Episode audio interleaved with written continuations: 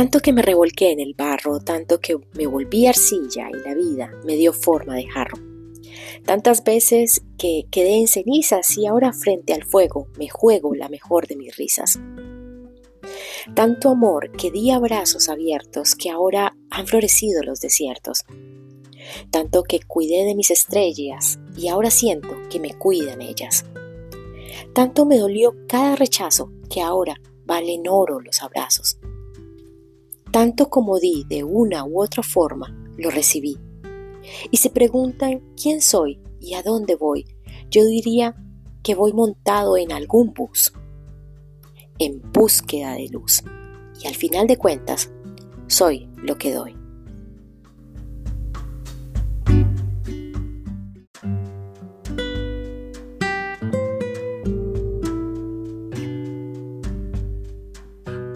No te preocupes por las personas que el universo alejó de tu vida. Escuchó conversaciones que tú no escuchaste. Vio cosas que tú no pudiste ver y realizó movimientos que tal vez tú no hubieras hecho.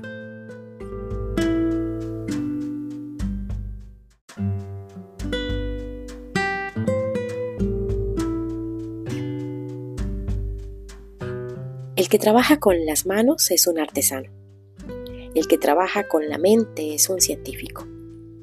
El que trabaja con el corazón es un artista. El que trabaja con las manos, con la mente y el corazón es un agricultor que cada día cosecha su trabajo. Cada día cosecha su alimento para el cuerpo, la mente y el alma.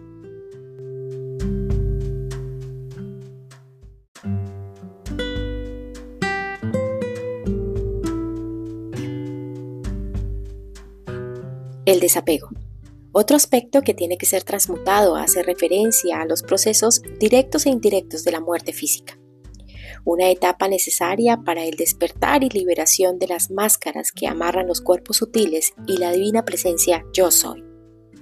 Piensen que para cada ser humano que está encarnado en la Tierra, es necesario una serie de redes energéticas que posibiliten la estabilidad de los cuerpos físicos en este plano dimensional, que a su vez son abastecidos de energía telúrica del plano espiritual en sus distintas dimensiones de expresión. Para que muchas personas se liberen de las ataduras incongruentes de nuestros paradigmas y dogmas, es necesario que pasen por el proceso de desintegración de los cuerpos sutiles densos que habitan las bajas densidades del plano astral, donde están ancladas las pasiones del materialismo. Uno de los principales aspectos que debemos transmutar es comprender dentro de nuestro corazón y en nuestra mente racional y psíquica el desapego al mundo material. El desapego es importante, pues cada uno de nosotros aquí encarnados acostumbra a valorar los bienes materiales por encima de los valores espirituales y principalmente por encima del valor humano como la humanidad demuestra en su historia. El equilibrio entre la espiritualidad y la fisicalidad despierta en las personas el verdadero desapego del mundo material y una evaluación correcta sobre lo que es la muerte y sus consecuencias en nuestra psique y en nuestro ciclo de vida. La muerte es un pasaje obligatorio de la naturaleza en este planeta. Por más que procuremos entender la vida, es una etapa que tarde o temprano todos tenemos que pasar, pues el proceso de despertar de los humanos de este planeta requiere que, después de trabajar la estructura psíquica del cuerpo material, se trabajen los cuerpos sutiles restantes. Por lo tanto, todos debemos aprender a transmutar ese miedo.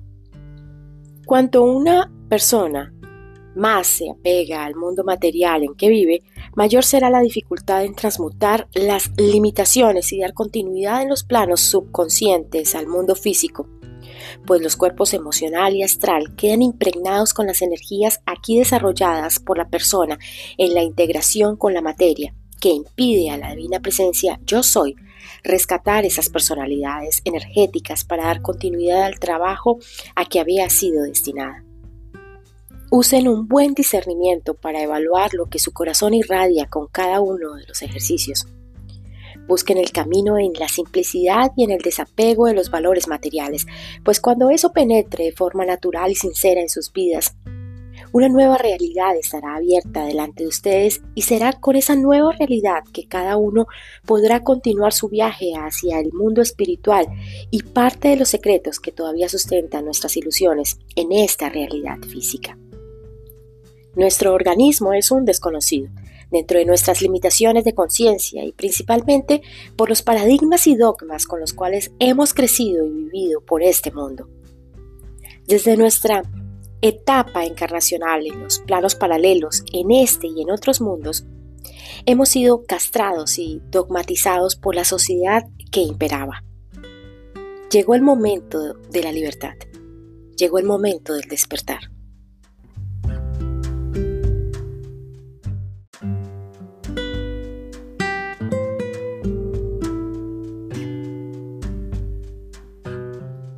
Hola, soy Lucía y bienvenidos a mi podcast. Para el episodio de hoy traje varios textos. Un poema hecho canción de Diego Huberman, una frase de Fiore, un texto extraído de la red con autor desconocido y algunos párrafos de uno de los libros de Rodrigo Romo.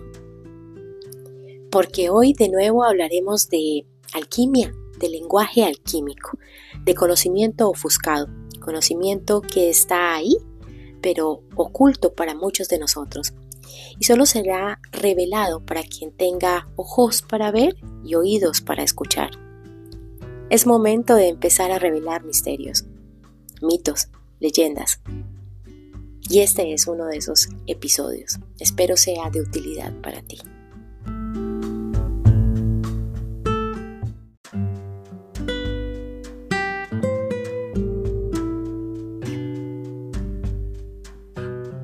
¿Te ha pasado últimamente que estás teniendo sacudidas emocionales intensas? ¿O en el trabajo? ¿O en lo personal? ¿O en lo familiar? Antes las habíamos tenido. Sí, un noviazgo que terminaba, un matrimonio que culminaba, un trabajo que dejábamos. Cosas así, que de una u otra forma superábamos, entre comillas. Avanzábamos. Conseguíamos otro, u otra un trabajo, una persona, una casa, lo que sea. Pero en esta época el remisón ha sido realmente fuerte. Lo sientes. No logramos salir. No logramos avanzar. Y aún nos duele. O eso creemos, ¿no? Y aún se nos cae el pelito. Y aún nos duele el riñón o la espalda. Y aún las cosas no salen bien en casa, con la familia o en el trabajo. Y hasta algunos tienen lástima de nosotros o creen que estamos locos. Y se han destapado ollas en nuestra familia. Y han salido a la luz secretos. Y ahora vemos más borderline, más narcisistas, más niños autistas. Y todo es extraño y confuso. Ahora la energía se mueve todo el tiempo. El remesón está fuerte, ¿no? Pues bien, Hoy es uno de esos episodios que suelo grabar, locos, para el cual necesitarás 5 de discernimiento, 5 de libre albedrío, 5 de mente abierta, 5 de corazón y un 80% de intuición. Si resuena contigo, adelante. Si no, busca otro episodio con el cual sí resuenes y deja este para después.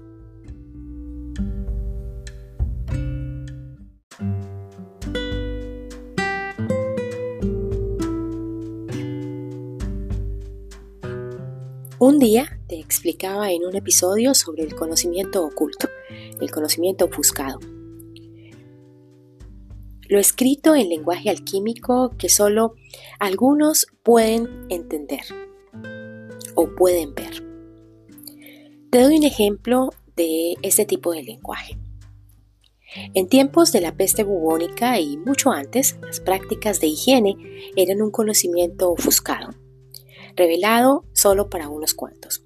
Solo algunos de determinados grupos se aseaban, se lavaban y limpiaban, incluso sus dientes. Los demás no conocían esas prácticas. Solo unos cuantos tenían acceso a jabones, esencias, perfumes como parte de su aseo. Algo tan obvio para nosotros hoy en día. era algo oculto en esa época y no se conocía. Y si alguien hablaba de eso, pues, estás loco. ¿Agua? ¿Qué va? ¿Cómo que hay que bañarse? ¿Oler rico? ¿Qué va? No, ni locos. Probablemente ese eran algunos de los comentarios de las personas a quienes se les hablaba de higiene personal. La falta de aseo fue una de las causas de la expansión de muchas infecciones bacterianas en esa época. Conocimiento ofuscado, conocimiento oculto.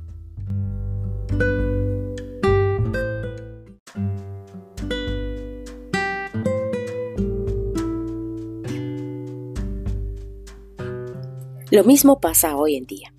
Desconocemos muchos misterios, información que nos han ocultado o para que nuestro cerebro no estalle con conceptos que creeríamos extraños, ilógicos, locos, inverosímiles, o porque es información que aún no nos conviene para nuestro camino, porque simplemente con ese conocimiento revelado ya no seríamos más presa del samsara o de la rueda kármica o de nuestras emociones y patrones generacionales. Para el episodio de hoy te lanzaré algunos términos para que los busques por tu cuenta y amplíes tu conciencia. No te los explicaré, porque eres tú quien debe buscar y crear tu verdad. Y no le metas mucha ciencia sobre si los pronuncié bien o sobre si los escribes bien. Simplemente búscalos y encontrarás un tesoro para entretenerte un buen rato. No te quedes con la primera información que encuentras. Busca más allá. Busca lo oculto a los ojos. Y guíate por tu corazón y por tu intuición. Recuerda siempre aplicar libre albedrío y discernimiento con toda la información que escuches, con toda la información que leas y con todo lo que veas. Y si te sientes inquieto o confundido con la información que te voy a revelar el día de hoy, Dale pausa al episodio y continúa con otro episodio. No es momento para ti y llegará el momento. No te preocupes.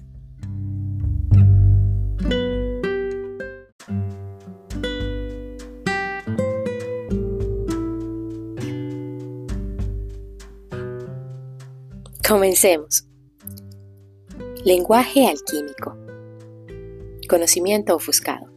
Relacionado con la resonancia Schumann Líneas Harman y Curry. Guerras de Orión. Guerras galácticas.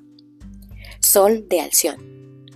Arturianos, Pleiadianos y Sirianos. Ciudades intraterras.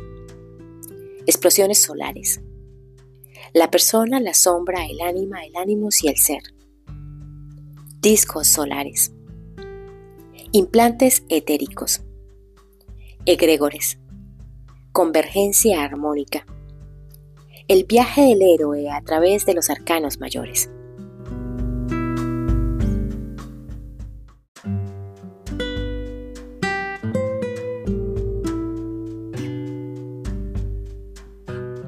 Los mitos y el significado esotérico. Evangelios apócrifos, específicamente el de Tomás, el hermano de Jesús. Alquimia y la búsqueda del misterio divino. Uroboros, María la judía, la profetisa, la alquimista, María Magdalena.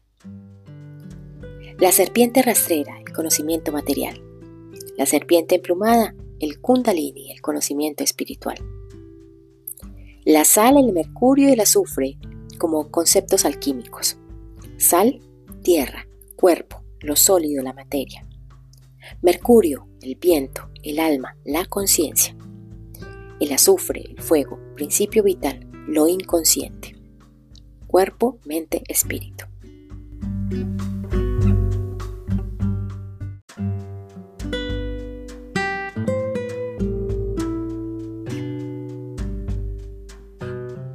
Los Sopats, los draconianos, los exiliados de Altair, los Urma, cirujanos etéricos, los felinos, nuestra historia galáctica, Lemuria, Anunnakis, la matriz de control, la antigua Tartaria, los templos etéricos y los paisajes y ciudades etéricas, el adenocromo, y el tráfico infantil, la energía sexual y la creación, la manifestación, el plano astral con el bajo y el alto astral, la luna, un satélite artificial y su influencia en la rueda kármica y en la matriz de control.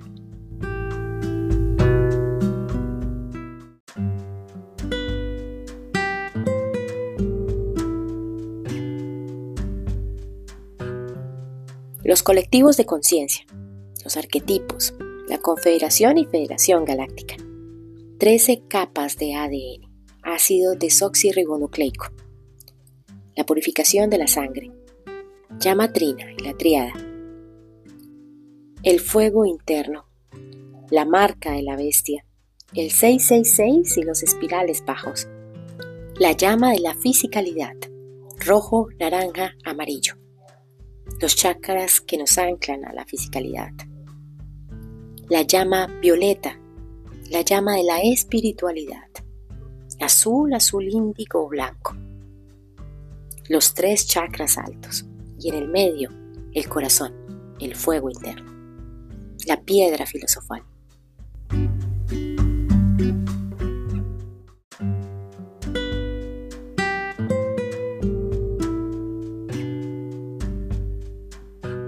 Te cuento mi historia, mi verdad y mi camino sobre este tema. Yo, Lucía, he tenido sueños en otros mundos y dimensiones.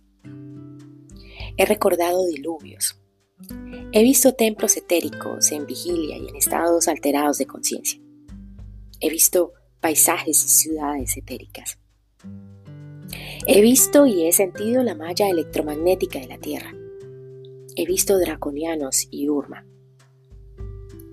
Tuve una experiencia con dos cirujanos etéricos interviniendo a mi madre en el astral. He sentido al elemental del fuego, al elemental del aire y al elemental de los árboles.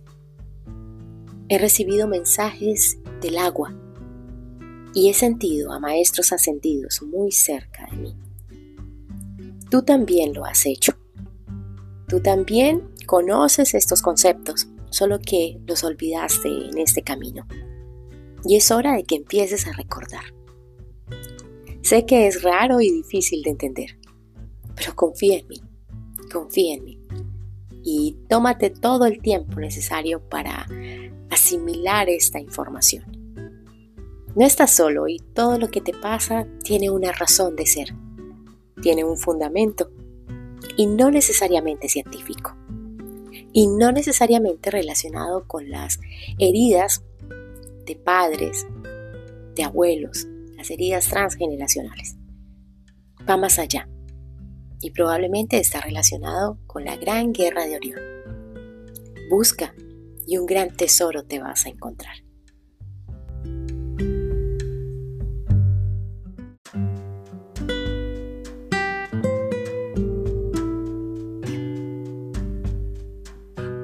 Aunque este conocimiento ha estado ofuscado por muchos años, por muchas vidas, hay muchas personas que actualmente se encuentran al servicio y en misión, y dentro de su misión es revelar estos conceptos, revelar este conocimiento para todo el que tenga ojos para ver y oídos para escuchar. Recuerden siempre utilizar el filtro del libre albedrío y discernimiento con toda información que escuchen, que lean y que vean. Les comparto cinco canales, cinco personas, cinco grupos, em, cinco equipos, cinco conciencias que están despiertas y revelando información para nosotros. Rodrigo Romo, de Brasil, Eduardo Ostranhoff, de Montevideo, Elsa Farruz, en España, Lorena Barrera, en México, y un canal de YouTube de Argentina llamado Revelando el Velo. Son almas que resuenan conmigo, no toda su información resuena conmigo, pero la mayor parte sí. Son canales que están compartiendo sus recuerdos con nosotros. Espero sean de utilidad para ti en este camino.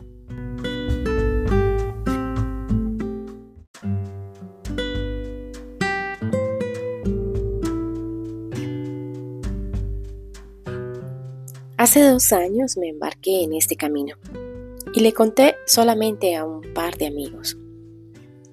Quería ser sincera, contar mi experiencia y mi camino, el camino que iba descubriendo y transitando cada día. Mostrar y hablar sobre las herramientas que me habían servido a mí, que me han servido a mí. Hablar sobre lo que siento y lo que vivo desde mi espiritualidad, con mi óptica, con mi filtro, mi verdad y mi camino. Recordando cada día que hay dos herramientas valiosas que debemos aplicar siempre. Libre albedrío y discernimiento. Hace dos años emprendí un viaje hacia mi interior. Hoy son muchos los que me acompañan. Así sea una sola vez, un episodio, un minuto, cinco minutos, veinte minutos que dure algún episodio, o los 181 episodios que he publicado hasta ahora. No me fijo en las estadísticas. No sé tu nombre, no sé quién eres, pero conozco tu historia, porque es como la mía. Y si estás aquí, es porque vibras en la misma frecuencia que yo, o una frecuencia similar. Solo sé que hay muchas personas como tú y como yo. Muchas personas allá afuera, brillando iluminando su camino, iluminando el camino de otros. Y les doy las gracias por estar aquí, por acompañarme esta semana, este mes, este año o estos dos años. Quiero que sepas que no estás solo, que no eres el único. Son patrones de energía, es resonancia, son sincronicidades.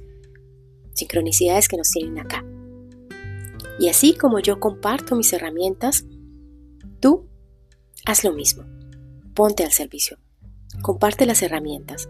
Enseña, transmite, difunde lo que te ha servido a ti, tu arte, tu habilidad, tu destreza.